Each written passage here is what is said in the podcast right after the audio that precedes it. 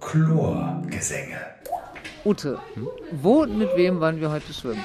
Wir waren schwimmen, erstmal wo? Ähm, Im Kombibad äh, Spandau, Spandau Süd, da waren wir schwimmen. Mit wem wir schwimmen waren, das war eigentlich noch viel interessanter. Wir waren schwimmen unter einem Schwarm von Meerjungfrauen, sind wir geschwommen und sind auch zwei von ihnen geworden. So viel kann ich schon verraten in der letzten Stunde. Ja. Es war auf jeden Fall ein Erlebnis, das kann man sagen. Und wir sind in Schwingungen versetzt Ja. worden, möchte ich sagen, die man ansonsten so gar nicht erlebt halt. Ja. Nee, ah ja, auf alle Fälle. Und äh, sind in Tiefen abgetaucht, die man sonst nicht mit so einer Entspanntheit und Gelassenheit erleben kann. ja. Und so schön haben wir ausgesehen. Wir haben Aber gut. super ausgesehen, ja. Wunderschön. Genau, wir sind auch heute nicht alleine. Nein. Ähm, nämlich die Trainerin des Meerjungfrau-Schwimmens ist auch bei uns dabei und gleich reden wir auch miteinander. Aber erstmal müssen wir sagen, mein Name ist Ute Zill. Und ich bin Martina Schrei. Und wir schwimmen. Früher, vor vielen Jahren, taten wir das im Schwimmverein, aber das ist lange her. Und bis vor kurzem schwammen wir so wie die meisten mal so ab und zu. Doch dann entdeckten wir die Jahreskarte der Berliner Bäderbetriebe und stellten fest, Berlin hat ja über 60 Schwimmbäder und schnell war klar, die durchschwimmen wir alle und zwar in einem Jahr. Und das haben wir vergangenes Jahr geschafft. Und was wir so in den unterschiedlichen Bädern erlebt haben, was uns beim Bahnziehen durch den Kopf geht und warum wir sicher sind, dass Schwimmen nicht nur überlebenswichtig, sondern ein großes Abenteuer ist, darum geht es in unserem Podcast Chlorgesänge. Ja, und Chlorgesänge, finde ich, passt ja heute ganz besonders Absolut. gut. Man so unter Wasser und dann kann man sich Gesänge vorstellen, Ariel und weiß ich was unter der Wasseroberfläche dahin schwimmend, zauberhaft. Das hat auch Chrissy gemacht. Chrissy ist Meerjungfrau-Schwimmtrainerin, kann man so sagen. Ja, Ja? genau. Äh, äh, wie wird man Trainerin für Meerjungfrau-Schwimmen? Also zunächst mal braucht man erstmal schon eine Passion fürs Meerjungfrauenschwimmen. Also die meisten, die Trainer werden, die haben das schon in ihrer Freizeit gemacht und haben da schon Erfahrungen gesammelt, kennen sich schon aus, was hat man für Equipment, weil man braucht ja schon einiges Equipment dafür. Und dann, wenn man das so ein bisschen äh, freizeitmäßig betreibt und dann äh, feststellt, das ist was für mich, also ich liebe es, ich möchte diese Freude auch anderen weitergeben, dann schaut man sich um, was gibt. Also bei mir war es so, ich habe Nathalie kennengelernt über eine Man muss tolle. vielleicht kurz erst erzählen, genau, Nathalie ist diejenige, die, es ist ja nicht nur so, dass du, dass du Trainerin bist für Meerjungfrau Schwimmen, sondern es gibt richtig eine Meerjungfrau Apnoe Akademie, bei der du sozusagen quasi arbeitest und Nathalie ist die Chefin, richtig? Genau, die Meerjungfrauen Apnoe Academy, die habe ich kennengelernt durch eine große Gruppe. Und zwar sind die Meerjungfrauen in Deutschland gut organisiert. Da gibt es zum Beispiel auch eine Facebook-Gruppe. Und in den sozialen Netzwerken kann man sich dann halt mit Gleichgesinnten austauschen. Und über diese Gruppe habe ich eben auch Nathalie kennengelernt und habe zu dem Zeitpunkt bin ich nach Berlin gezogen.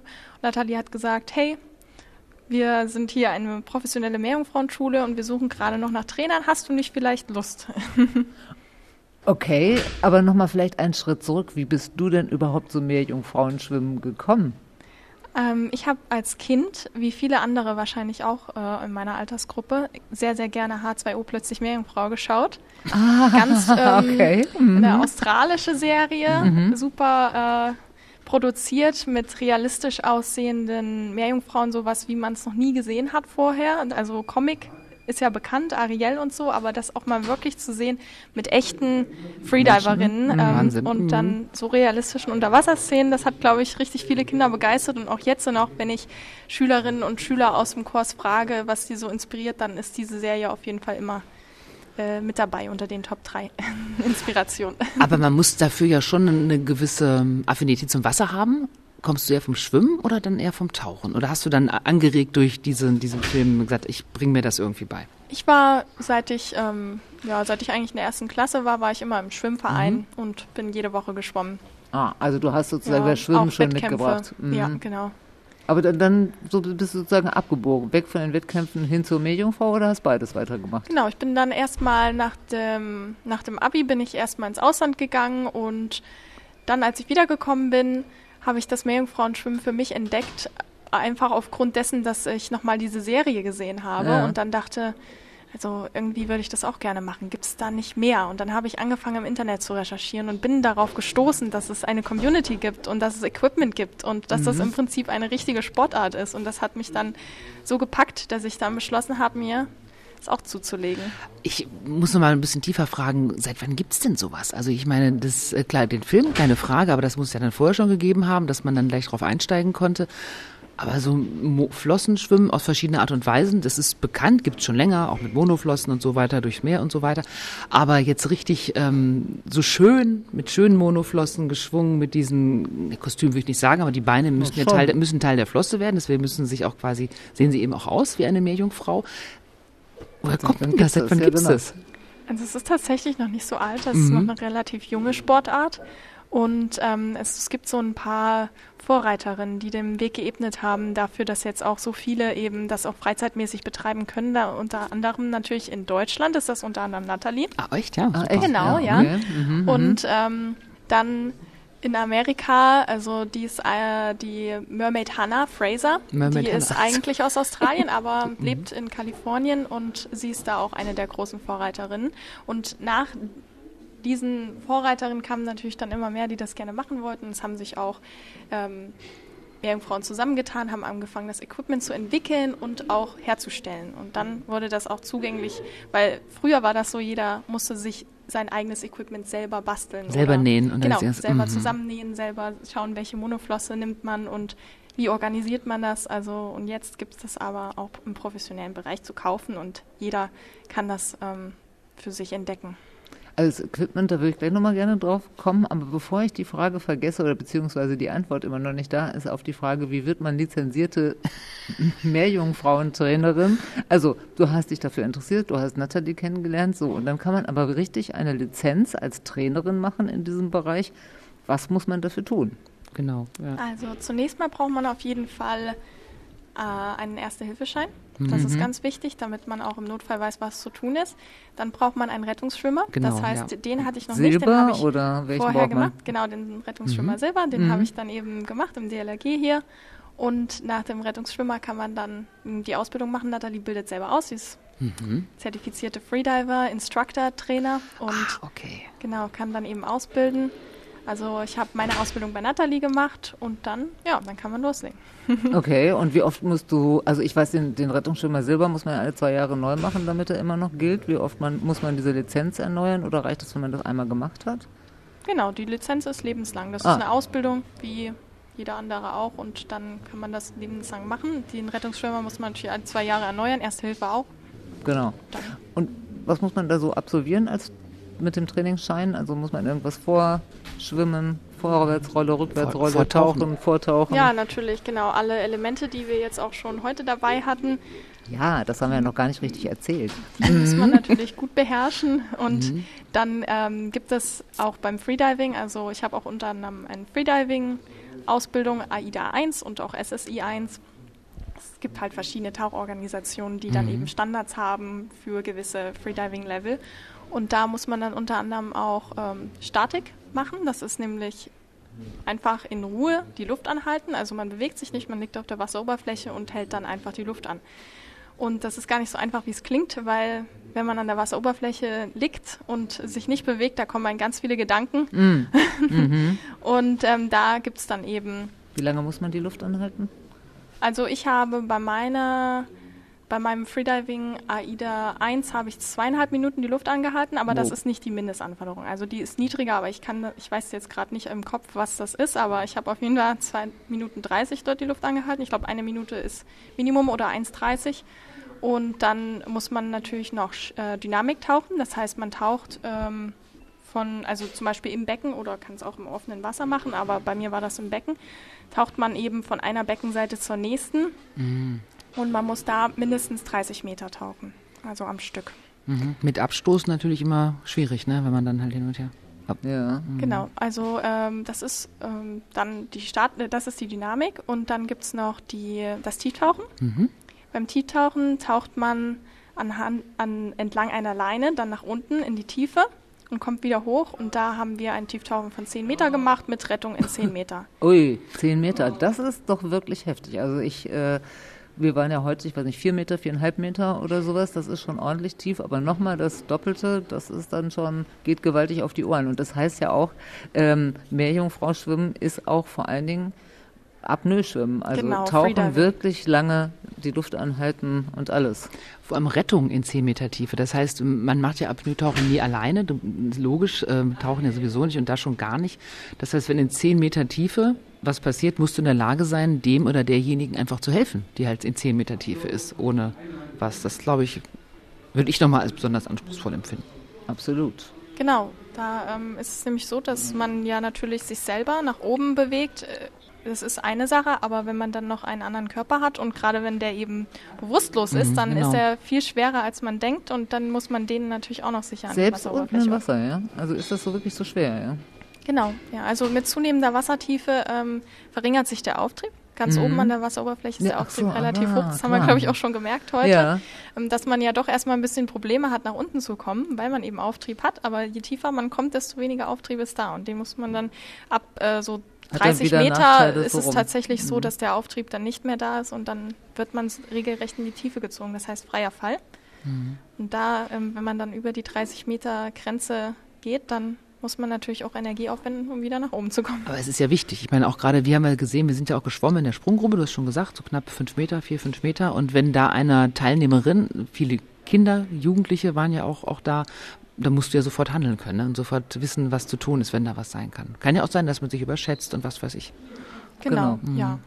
Ja, kommen wir doch mal kurz auf heute und wie es so gewesen ist. Also es findet ja hier dieses Meerjungfrauenschwimmen kann man einmal die Woche machen, samstags 12 Uhr im eben Spandau Sylt Kombibad. Ähm, muss man sich vorher anmelden eigentlich? Genau, man kann sich anmelden über uns. Ähm, also wir haben natürlich eine Website. die werden wir auch natürlich in die Show Notes genau, stellen. Und eine Telefonnummer. genau, genau, genau. Und dann kann man sich bei uns echt immer spontan anmelden. Also wenn man Lust hat, sagt, diese Woche möchte ich gerne Samstag das machen, dann kann man sich bei uns anmelden mhm. und kann dann spontan mitmachen.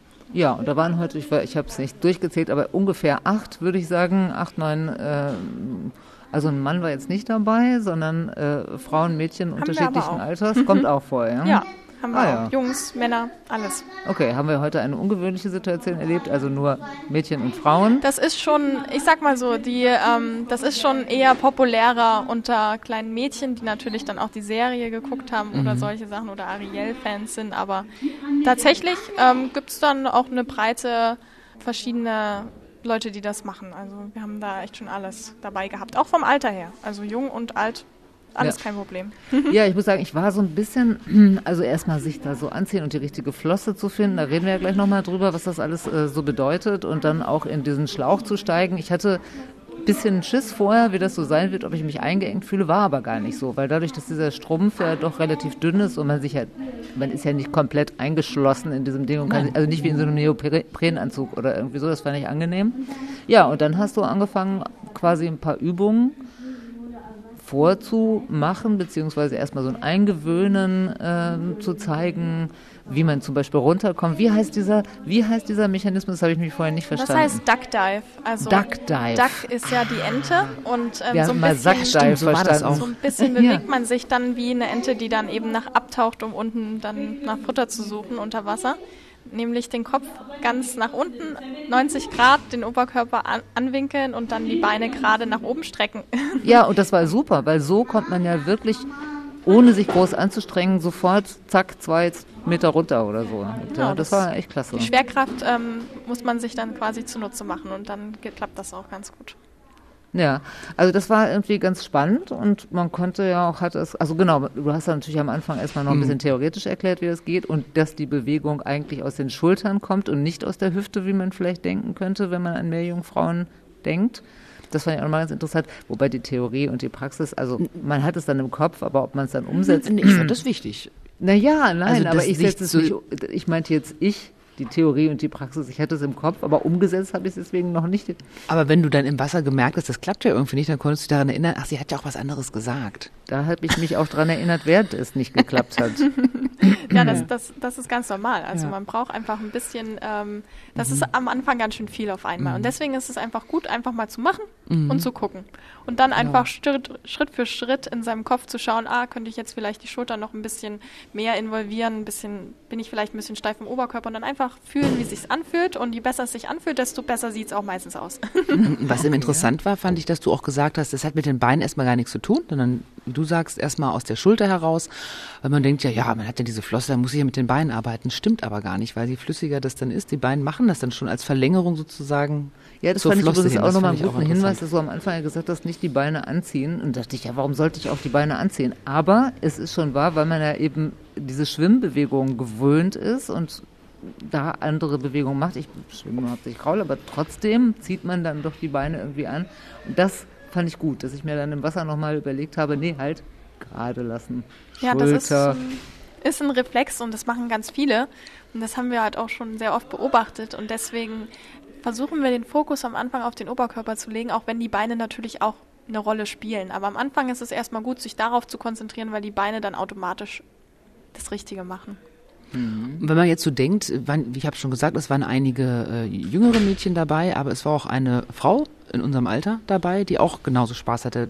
Dieses mögliche Klischee, was manche haben, das ist ja dann eher was für, für junge Mädchen, die halt den Film kennen und irgendwie so dem nacheifern Oder wollen. Junggesellenabschiede. Ja, aber ist eigentlich ist es ja Quatsch. Eine ist es ja wirklich eine super Bewegung, die sich jeder auch ähm, aneignen kann, oder? Ja, es gibt tatsächlich, also heute waren natürlich eher auch Jüngere dabei, mhm. aber auch, also das ist ganz, ganz unterschiedlich von Kurs zu Kurs. Also manchmal haben wir auch Kurse, da sind nur Erwachsene dabei. Also, mhm. also es gibt viele Erwachsene auch in Berlin und auch generell in Deutschland, die das machen. Und es, es macht einfach Spaß. Wie ist das, wenn du jetzt einen Kurs gibst samstags, ist das dann immer das Gleiche oder baut das auch mal aufeinander auf? Weil ich meine, dadurch, dass ja immer unterschiedliche Leute kommen, kann man ja eigentlich nicht aufbauen. Und was ist, wenn jemand sagt, hey, das ist eine coole Sache, da will ich mehr?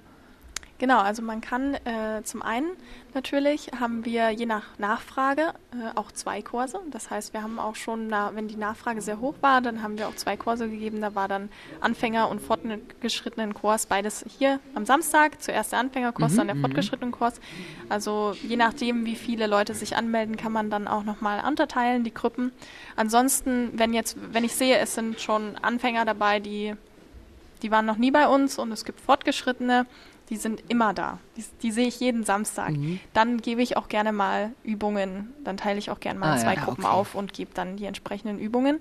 Das muss man dann immer abschätzen, wie es gerade passt am besten. Aber das ist kein Problem und Ansonsten kann man uns auch privat buchen. Das ah, heißt, wenn man jetzt sagt, okay, ich möchte unbedingt das jetzt genießen und das nur mit meinen besten Freunden machen oder mit meiner Familie oder was auch immer, kann man uns auch privat buchen. Man muss dann nur einen Pool zur Verfügung stellen. Also das sage ich einfach nur deswegen, weil es so wenig Wasserzeiten gibt. Das in Berlin. Tatsächlich dann ist es auch am Samstag hier möglich. Das heißt, zurzeit haben wir ja einen Kurs von 12 bis 13 Uhr, aber mhm da, da kann man wir, das dann hier machen. Genau, da kann man das einfach nach dem normalen Schwimmen, kann man sich dann hier privat nochmal eine Stunde bei uns buchen. Wenn ich sonst so einen Schwimmkurs mache, bei einem, bei einem Trainer, bei einer Trainerin und dann habe ich ein paar Sachen mir angeeignet, dann ist ja so, dass man, ach super, dann gehe ich jetzt nächste Woche nochmal schwimmen, mache das mal ganz alleine für mich. Ich kann mir vorstellen, wenn ich jetzt mit meinem Meerjungfrauenkostüm und der Monoflosse ins ähm, Hallenbad gehe, geht nicht, ne? Das kann ich nicht, ist nicht erlaubt. Also man muss auf jeden Fall vorher den Bademeister fragen und der hat letztendlich das letzte ah. Wort, der kann entscheiden, wenn wenn er sagt, okay, ist gerade nicht voll und solange man keinem jetzt irgendwie stört oder im Weg ist, dann wird das auch gerne mal erlaubt. Also habe ich auch selber schon probiert und hat geklappt, aber es klappt nicht immer. Mhm. Also man hat auch gar keine Garantie, dass man die Monoflosse anziehen darf. Deswegen muss man immer hoffen und nett nachfragen. Wenn wir gerade über die Monoflosse reden, dass wir das Equipment nicht vergessen, was braucht man, um Meerjungfrauenschwimmen auszuüben? Um Meerjungfrau zu sein. Um Entschuldigung, natürlich. Genau, also man braucht im Grunde genommen gar nicht so viel. Natürlich Badesachen und eine Taucherbrille am Anfang ist ganz wichtig, damit man was sieht unter Wasser, damit die Nase geschützt ist und man sich einfach wohler fühlt. Und dann natürlich. Aber eine Schwimmbrille reicht auch, oder? Oder sollte man schon eine Taucherbrille Ja, wir nehmen? empfehlen eine Taucherbrille, da mhm. wir ja auch, wir haben ja auch Rollen gemacht, zum rückwärts ah, geschwommen, okay, Rückenlage okay. und so. Mhm. Und das sind natürlich alles Sachen, wo Wasser normalerweise in die Nase kommt. Und wenn man das vermeiden will, was am Anfang schon unangenehm sein kann, wenn man Stimmt, noch nicht Ute, so du schnaubtest etwas. ja, genau. Dann ist die Taucherbrille halt erstmal wirklich zu empfehlen. Mhm. Und dann, wenn man fortgeschritten ist, kann man natürlich auch die, die Tauchbrille und die Schwimmbrille komplett weglassen. Ne? Dann hat man das absolut realistische Gefühl einer Meerjungfrau, aber das ist gar nicht mal so ohne. Also da muss man schon wirklich gutes Können haben. Mhm. Ansonsten natürlich die Monoflosse, das ist natürlich essentiell. Mhm. Da gibt es auch ganz viele verschiedene Hersteller und ähm, es gibt verschiedene Materialien. Das ist auch. Stimmt, wir haben ja am Anfang geguckt, es gab so eine etwas schwerere, breitere, wo ich dachte, ja, okay, aber dann habe ich die andere leichtere angezogen. Ja, nee, ich nehme lieber die. Ja, genau, weil, ja, die genau. sind für uns ähm, zum Anfang ganz gut. Also mhm. diese haben Neopren außen drum und ähm, dadurch haben die ein bisschen Auftrieb. Also Genau, das, ist, war angenehm. Ist ganz gut am Anfang Mhm. erstmal, dass man nicht das Gefühl hat, oh, jetzt zieht mich etwas nach unten. Wenn man dann schon fortgeschritten ist, man kann die Bewegung sehr gut, dann sind die fortgeschrittenen Flossen meist Mhm. aus Silikon oder Gummi geeignet, weil dadurch hat man natürlich mehr Stabilität, mehr Vortrieb und kann dann richtig, wenn man die Bewegung eben schon beherrscht, dann kann die Flosse, auch wenn sie erstmal schwer erscheint, aber dann kann sie einem gut helfen, um dann eben noch mehr. Geschwindigkeit auch aufzubauen, ja. Aber um Geschwindigkeit geht es denn doch eigentlich? Oder macht ihr auch Wettbewerbe? Es gibt tatsächlich in Deutschland auch einige Wettbewerbe. Wir machen jetzt hier keine. Aber was ist dann der Wettbewerb? Schön auszusehen Schnell. und gleichzeitig schöne Bewegungen im Wasser Ganz zu machen? unterschiedlich. Oder? Also zum Beispiel, das kann eine Unterwasserchoreografie sein, Ah. das kann tatsächlich ein Wettschwimmen sein oder das kann auch einfach äh, ein Schwimmen auf Distanz sein. Also wer kann zum Beispiel die längste Distanz unter Wasser schwimmen? Ah, okay. Also es gibt ganz, ganz viele Disziplinen. Also Langstreckentauchen dann fast irgendwie. Langstreckentauchen, genau. aber eben auch bei schön. Meerjungfrauen. Aber schön. Aber ähm, ja, wenn man, äh, das kommt ein bisschen auf die Monoflosse an. Je steifer das Flossenblatt, desto mehr Vortrieb hat man und desto schneller kann man auch schwimmen, ohne dafür me merklich mehr Kraft aufzuwenden. Ah, okay. Und wenn man jetzt äh, ein sehr elegantes Flossenblatt hat, was möglichst schön durch das Wasser gleitet, wellenmäßig, dann hat man meistens ein weicheres Silikon. Das bietet nicht so viel Vortrieb. Also man muss immer schauen, was ist jetzt mein, was ist mein Ziel? Möchte ich jetzt hier Strecke schwimmen und das möglichst schnell und möglichst effektiv? Oder möchte ich vielleicht eine Unterwasserchoreografie machen und möchte, dass es besonders elegant aussieht? Dann würde ich eher eine Silikonflosse, eine weiche nehmen. Ansonsten würde ich eher ein steiferes Flossenblatt wählen. Wie bei allen Sportarten eine Wissenschaft. Natürlich auch das, was man dazu nimmt. Kannst du auch ohne, ohne äh, Tauchbrille, kannst du das schon? Ja, äh, so, ich- Bin auch im Meer. Ähm, Das wäre meine nächste Frage, weil ich hatte das Gefühl, Meerjungfrauen schwimmen vor allen Dingen im Becken, was ja eigentlich widersinnig ist, weil Meerjungfrauen sind ja eigentlich, wie der Name schon sagt, im Meer. Kann man auch als Meerjungfrau im Meer unterwegs sein, weil die ganzen Filme und Fotos und so sind ja eigentlich eher im Schwimmbecken. Kommt drauf an. In Deutschland natürlich mit dem Meer. Ostsee Ja, schwierig. ja, da, ja. da bieten sich natürlich dann schon die Bäder an, um auch erstmal einzusteigen und auch für, die, für den Sicherheitsaspekt bietet es sich erstmal an, im Pool anzufangen mit dem Training. Wenn man dann fortgeschritten ist, man beherrscht die Bewegungen, man fühlt sich sicher, dann kann man auch mal versuchen, natürlich im Schwimmbad die Tauchbrille wegzulassen und zu schauen, wie sich das anfühlt.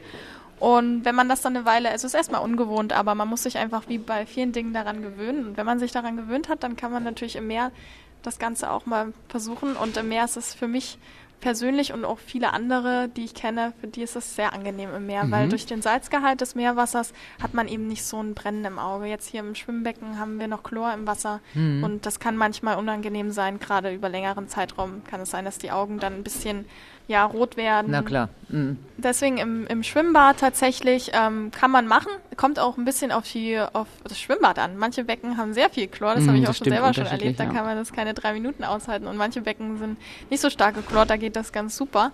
Aber im Meerwasser, Aber jetzt mal unabhängig von Tauchbrille oder nicht Tauchbrille, insgesamt Meerjungfrauen schwimmen auch im Meer. Also dieses Ja. Meerjungfrauenschwimmen findet auch im Meer statt. ja, also ganz viele äh, internationale Meerjungfrauen, kommt ja auch viel aus der amerikanischen Ecke. Aber auch Australien, also da gibt es natürlich ganz viele Möglichkeiten, auch im Meer zu schwimmen und das wird auch genutzt. Ist auch vielleicht das Wasser ein bisschen klarer, wenn ich mir jetzt überlege, ich mache jetzt einen schönen Synchronwettbewerb in der Ostsee und unter Wasser kann ich 10 Zentimeter weit gucken, möglicherweise ist auch vielleicht schwierig. Absolut. Ich denke nur an Aber- Kreta und da kann man super weit gucken. Und da kann ich mir das super vorstellen, auch Genau. im Meer Mhm. dort. Ja, ja klar, die Ganz Wasserqualität Klar, und auch aber- die Wasserklarheit ist natürlich ein entscheidender Punkt, weil man möchte ja auch möglichst, also gerade beim Meerjungfrauenschwimmen geht es ja auch um das Feeling und es Mhm. geht darum, dass es Spaß macht. Es geht darum, dass man vielleicht was sieht, wenn man jetzt noch schöne Fische sieht unterwegs oder irgendwas. Also das spott einen ganz anders an. Dann fühlt man sich ganz verbunden auch mit diesem Element Wasser. In der Ostsee kann man es sicherlich auch machen. Erstmal muss man dann natürlich noch ein paar Sicherheitsvorkehrungen mehr beachten und zweitens, da geht es dann, das, das geht dann wahrscheinlich eher so in die Richtung Freediving. Also Genau. Aber schwimmt man dann auch in der Gruppe am liebsten im, im Meer dann, oder? Das stelle ich mir cool vor, wenn man so mit gemeinsam mit anderen unterwegs ist und dann auch gucken kann, oder ist das nicht so? Oder, man, oder schwimmst du auch alleine?